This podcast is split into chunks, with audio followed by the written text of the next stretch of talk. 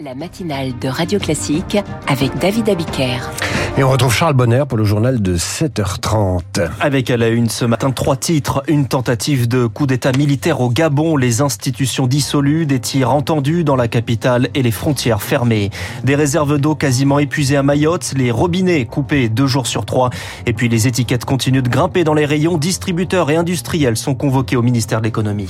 Et après ce journal, l'écho du monde 7h40 avec Christian Macarian qui nous parlera bien sûr du Gabon, mais aussi de la prise de Robotiné en Ukraine. Est-elle un tournant dans la contre-offensive face à la Russie et le journal commence donc avec la dissolution des institutions au Gabon. Une dizaine de militaires en direct à la télévision au petit matin qui annonce renverser le président Ali Bongo. Bonjour Augustin Lefebvre. Bonjour Charles, bonjour à tous. Les résultats de l'élection présidentielle venaient à peine d'être proclamés. Oui, une proclamation au milieu de la nuit, en plein couvre-feu. Internet était coupé dans le pays pour les élections. Au terme de la centralisation des résultats, est élu Bongo Ali avec 293 919 Ali Bongo au pouvoir depuis 14 ans, quelques minutes après une douzaine d'hommes en uniforme apparaissent à la télévision, parmi eux des bérets verts de la garde républicaine et des policiers.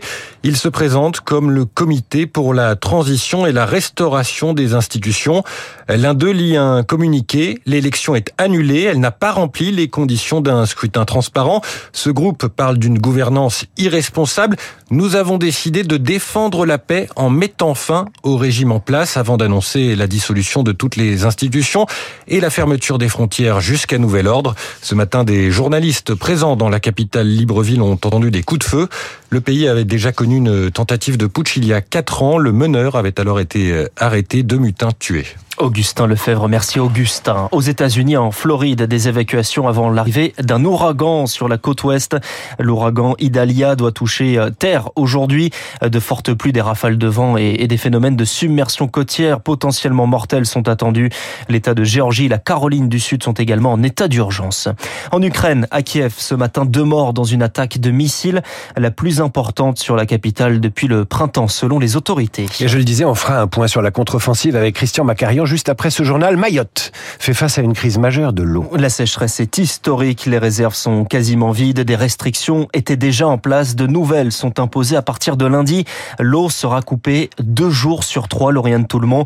Une crise de l'eau qui pourrait se transformer en crise sanitaire. Il faut tenir, tenir jusqu'à novembre, dit le préfet de Mayotte, attendant la pluie, comme le Messie. C'est la catastrophe. J'ai 60 ans de ma vie j'ai jamais vécu une telle situation. Ouseni Balahachi, le secrétaire général de la CFDT Mayotte, infirmier de profession, il craint l'épidémie. Le manque d'eau est synonyme de la prolifération de certaines maladies gastriques l'hépatite A, la fièvre typhoïde. C'est quoi ce qu'on va faire de ces patients alors que nous n'avons pas suffisamment de médecins, d'infirmiers ni de capacité d'accueil. Surtout qu'avec des robinets coupés deux jours sur trois, la qualité de l'eau potable inquiète. Il y a des microbactéries qui s'installent dans les canalisations et l'eau n'est pas bonne. L'eau est saine, assure l'Agence régionale de santé. Les contrôles ont doublé, mais un risque existe, reconnaît Olivier Braïc, le directeur général de l'ARS Mayotte. On a demandé de rajouter du chlore dans l'eau. On recommande une plage de précaution de 12 heures après une coupure de 48 heures.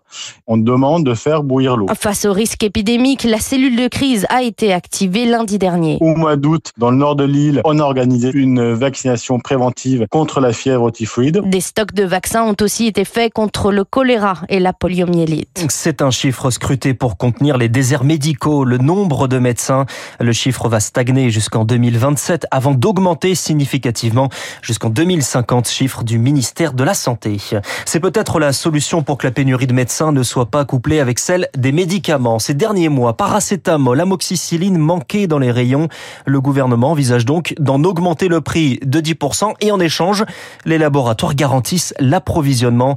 Marie Coris est économiste et chercheuse à l'Université de Bordeaux c'est une bonne idée si c'est maintenu à long terme, mais il faut que ça s'accompagne d'une restructuration de la politique industrielle en matière pharmaceutique. C'est pas un jeu de, de contrepartie financière. À un moment donné, il faut que ce soit on veut une politique, on crée une liste de quelques médicaments autour de 400, 450. Il faudrait vraiment travailler cette liste à l'échelle européenne pour se dire là-dessus, il faut jamais qu'on soit en pénurie. Et ça, ça implique des politiques de long terme, pas juste un, petit pansement comme à, un moment donné. Marie Coris avec Céline Cajoulis. La taxe foncière va augmenter, ça c'est une certitude, plus 7,1% minimum. C'est sans compter les augmentations locales, 59% à Paris par exemple.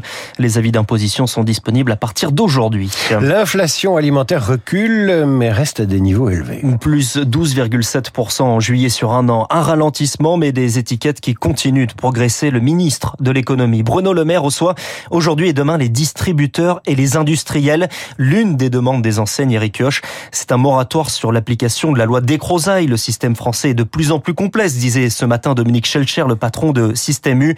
Cette loi Descrozaille qui doit entrer en vigueur en novembre. Limiter les promotions sur les produits d'hygiène, de soins à 34% maximum, impensable dans le contexte, estiment les distributeurs. Si la loi des Croza est appliquée dès cette année, nous nous heurterons à un mur d'inflation, redoute Philippe Gussmann, consultant expert en consommation. Le paquet de couches, euh, si on applique la loi des Crozailles sur les promotions d'il y a quelques semaines, le prix promotionnel de ces couches augmenterait de 65%. Le report du texte n'est pas la seule solution. Avec les hausses des prix des énergies et des coûts de production, il reste peu de marge sur lesquelles rogner tant côté distributeur que côté industriel. Alors, pour relancer la consommation, c'est à l'État de faire l'effort. Si l'État veut relancer la consommation, il s'agit simplement de faire en sorte de baisser les prix. Ça se fera en baissant la ponction euh, fiscale et sociale sur les coûts des acteurs. En deux ans, les prix des produits alimentaires ont bondi de 21%. La consommation, elle, a chuté de plus de 12% depuis début 2022. Les ménages achètent moins, moins cher, se privent, alerte Jean-Yves Manot de l'association de consommateurs CLCV. Il y a une paupérisation de la population, le caddie moyen a baissé, la qualité des produits a baissé, les Français souffrent. Hier, Bruno Le Maire a exhorté les industriels à faire encore plus d'efforts et a de nouveau brandi l'arme fiscale pour sanctionner les mauvais élèves. Éric Cuoche, c'est l'application concrète de l'initiative d'ampleur que voulait Emmanuel Macron. Une réunion avec les partis d'opposition aujourd'hui à Saint-Denis, à huis clos, sans portable ni conseiller. On y revient dans le journal de 8 heures de Virginie Fulpin. De l'argent disponible qui n'est pas distribué, 145 millions d'euros conservés à la caisse de dépôt destinée aux enfants placés à l'aide sociale à l'enfance après leur majorité de l'argent qui n'est pas réclamé. 1990 enfants au moins sont sans solution d'hébergement cette rentrée, un chiffre en hausse de 20% sur un an. C'est ce que nous indique ce matin un rapport de l'UNICEF. À Marseille, une quatrième enquête ouverte contre des policiers. Enquête pour violence en réunion après le passage à tabac d'un homme. C'était le 1er juillet dernier en pleine émeute. Un policier est en garde à vue depuis hier. Elle fête ses 80 ans. La Mostra de Venise s'ouvre aujourd'hui en pleine grève à Hollywood. Les acteurs depuis rejoints par les scénaristes. Deux mois que le mouvement dure sur fond de rémunération et d'inquiétude aussi sur la place de l'intelligence artificielle. La grève, cela veut dire l'arrêt des tournages américains. L'impact, pour le moment, est limité en France, mais la crise est surveillée.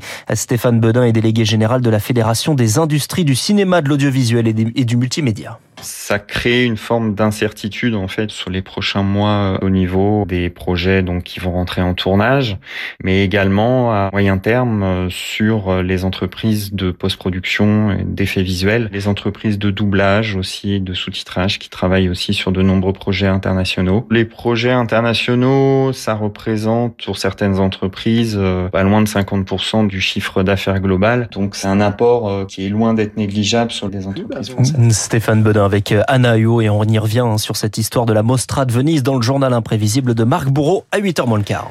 Prochain journal à 8h, dans un instant Christian Macarian, l'écho du monde et la libération de Robotiné par les troupes ukrainiennes suivi du journal imprévisible. Euh, et on reparlera évidemment avec Christian de ce qui se passe